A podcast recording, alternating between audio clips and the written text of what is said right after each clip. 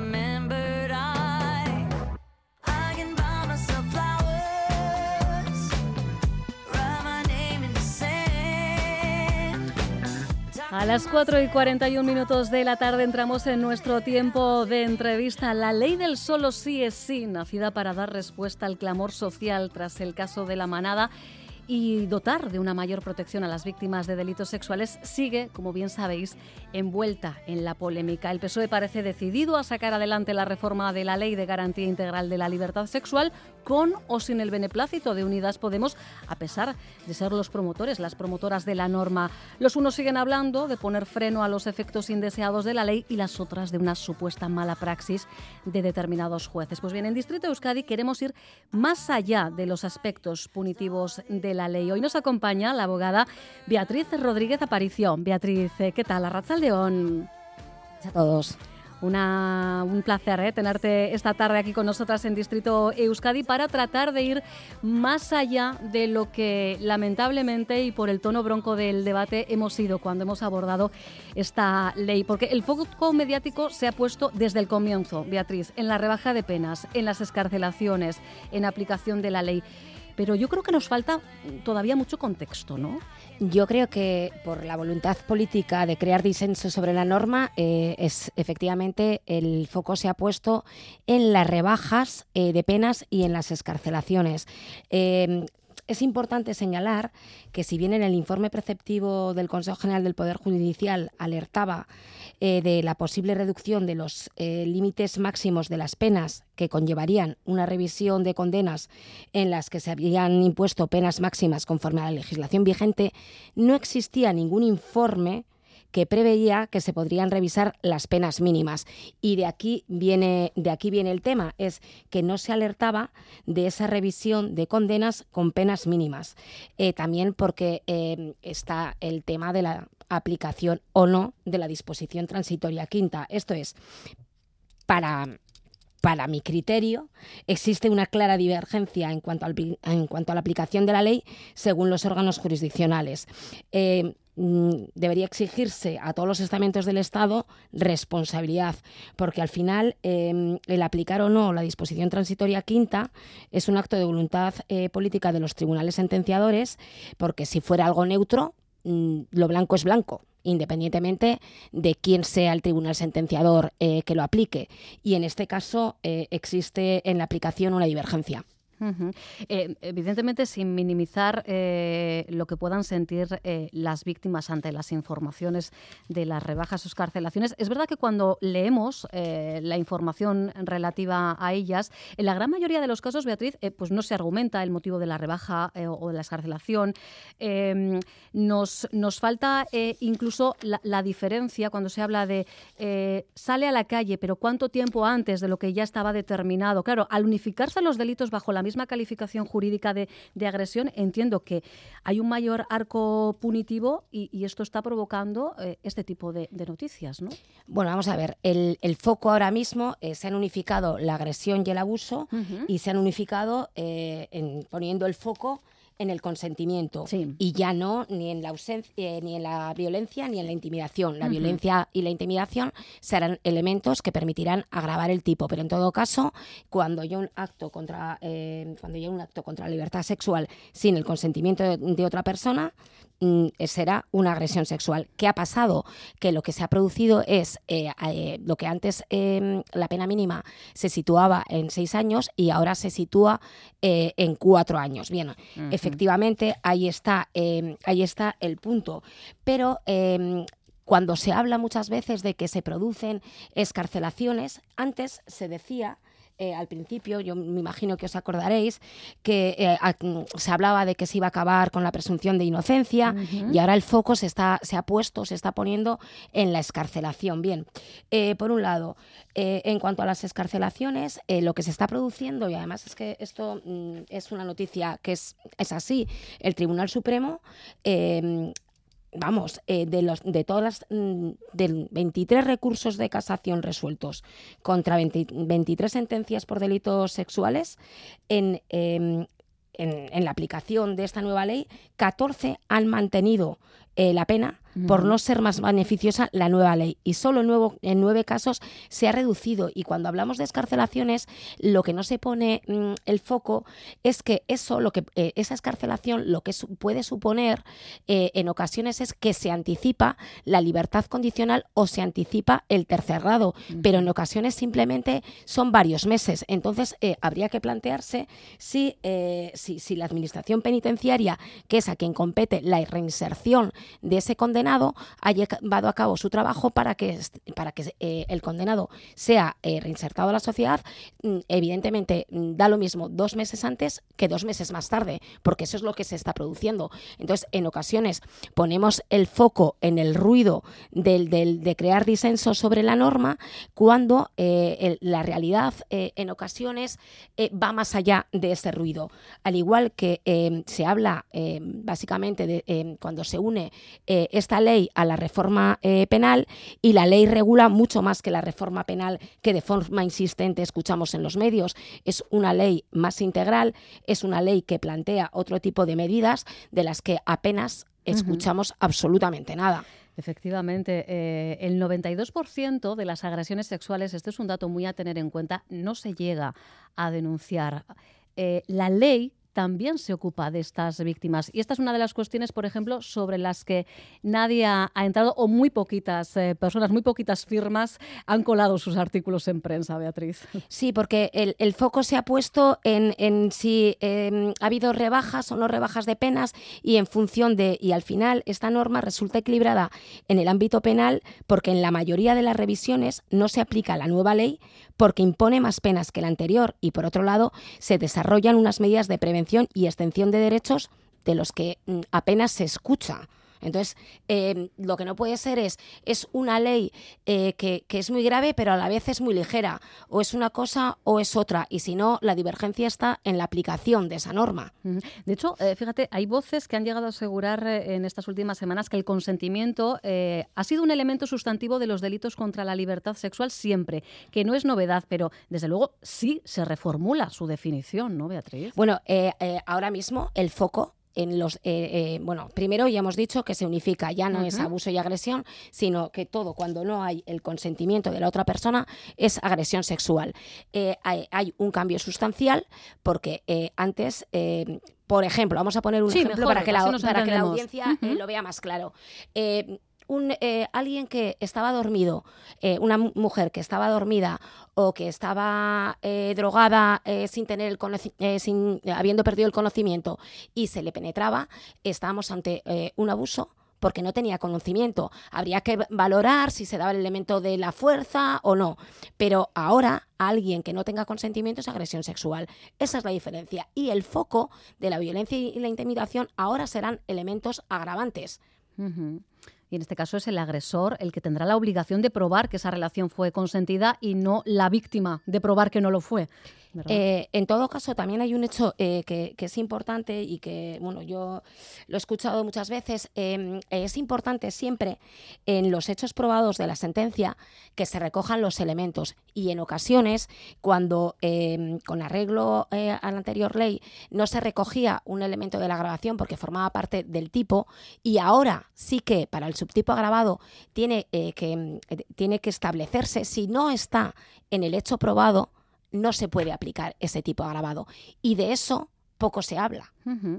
También se habla poco de que esta ley tipifica conductas que hasta ahora quedaban impunes por no estar recogidas en el Código Penal. Nosotras hicimos el ejercicio de consultar, por ejemplo, con el Tribunal Superior de Justicia del País Vasco, lo hicimos también con el Observatorio contra la Violencia de Género del Consejo General del Poder Judicial. Quisimos saber si con la ampliación de, ese catálogo, eh, bueno, pues eh, eh, las víctimas habían encontrado en los juzgados el amparo que antes no tenían. Es un registro que no llevan en este momento, Beatriz.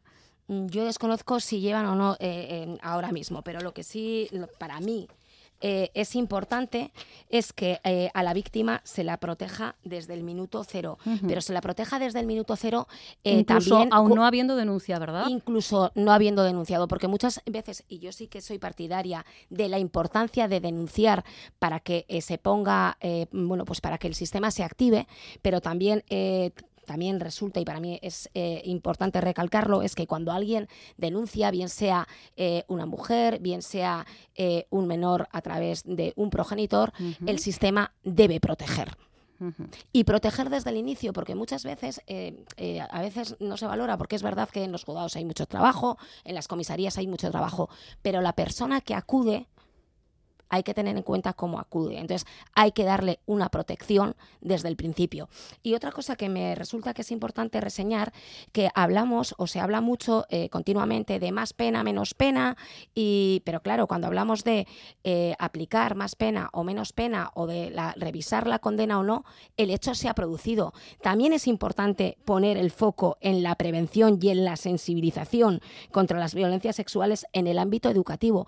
La educación es fundamental y hay que poner el foco para que esas conductas no se lleguen a, cometer. Y ese foco muchas veces pues se diluye. Efectivamente, y la ley, aprovechamos para recordar que incluye ¿eh? la educación obligatoria en igualdad de género y en educación afectivo-sexual en todas las etapas educativas, obligatoria en los títulos universitarios relacionados, por ejemplo, con la docencia, con el ámbito sanitario, con el eh, judicial, eh, la formación, la formación en perspectiva de género que desde luego no debería de, faltar tampoco en es vuestro ámbito, ¿verdad, Beatriz? Es fundamental la formación y la, la especialización de profesionales del ámbito docente, del educativo, del sanitario, de los servicios sociales, de las fuerzas y cuerpos de seguridad del Estado, de la carrera judicial fiscal, eh, en el ámbito forense, penitenciario y, en el del mundo eh, de los abogados.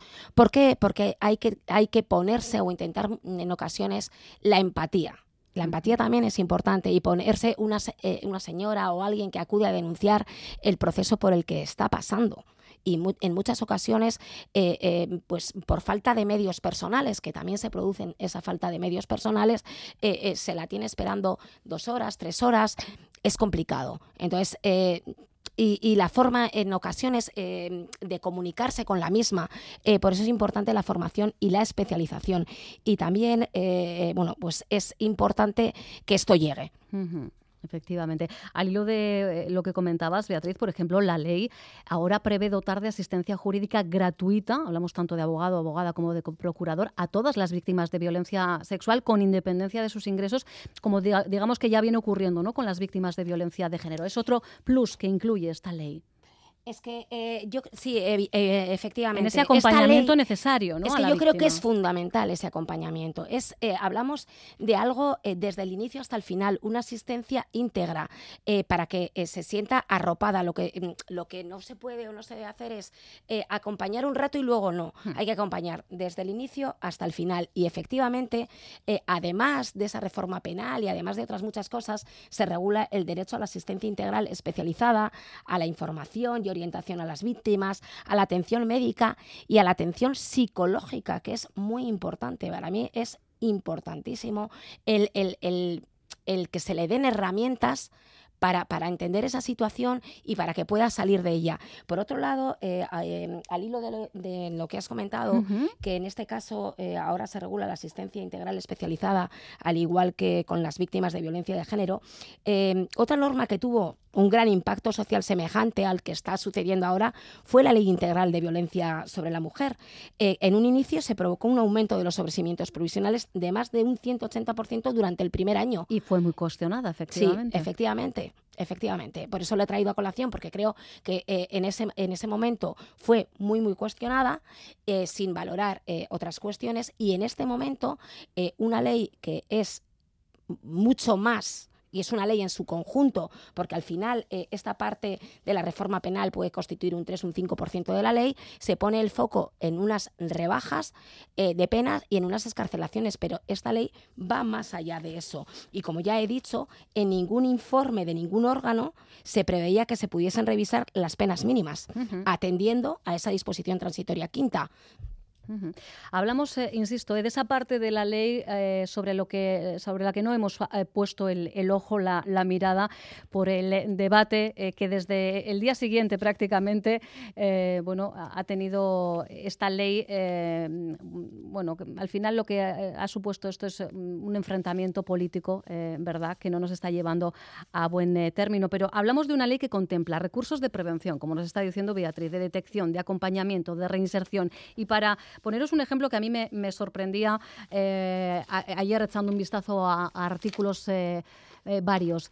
Antes, según el protocolo de los hospitales, ¿verdad, Beatriz? Si tú eras víctima de violación e ibas al hospital, insisto, en función del protocolo, no ocurría lo mismo en todos los hospitales, pero podían denegarte la recogida de muestras si no habías denunciado. Esto, por ejemplo, ya no va a pasar, ¿no? bueno, yo creo que es importante y es un tema importante este que tocas, el de los protocolos. yo creo que habría que Mm, poner el foco en los protocolos y en la activación de los protocolos. Claro, ahora hay que dotar también eh, de, mm, bueno de dinero, eh, efectivamente, y de las medios personales también, porque muchas veces es verdad que está en la ley, pero luego hay que, pasarlo al mundo real y el mundo real eh, necesita medios económicos y medios personales para, para esa eh, bueno pues para que se active. Eh, de todas formas, otra cosa que también se ha pasado por alto, se habla de que esta norma reforma el Código Penal, pero es que esta norma afecta a muchísimas leyes más que, no se han puesto el foco o apenas se ha puesto el foco. Afecta a la ley de enjuiciamiento criminal, afecta a la ley orgánica del derecho de educación, a la ley general de publicidad, a la de ayudas y asistencia a víctimas de delitos violentos, a la de derechos y libertades de extranjeros y su integración. O sea, afecta a multitud de normas y básicamente parece que el foco está puesto en, la reforma penal.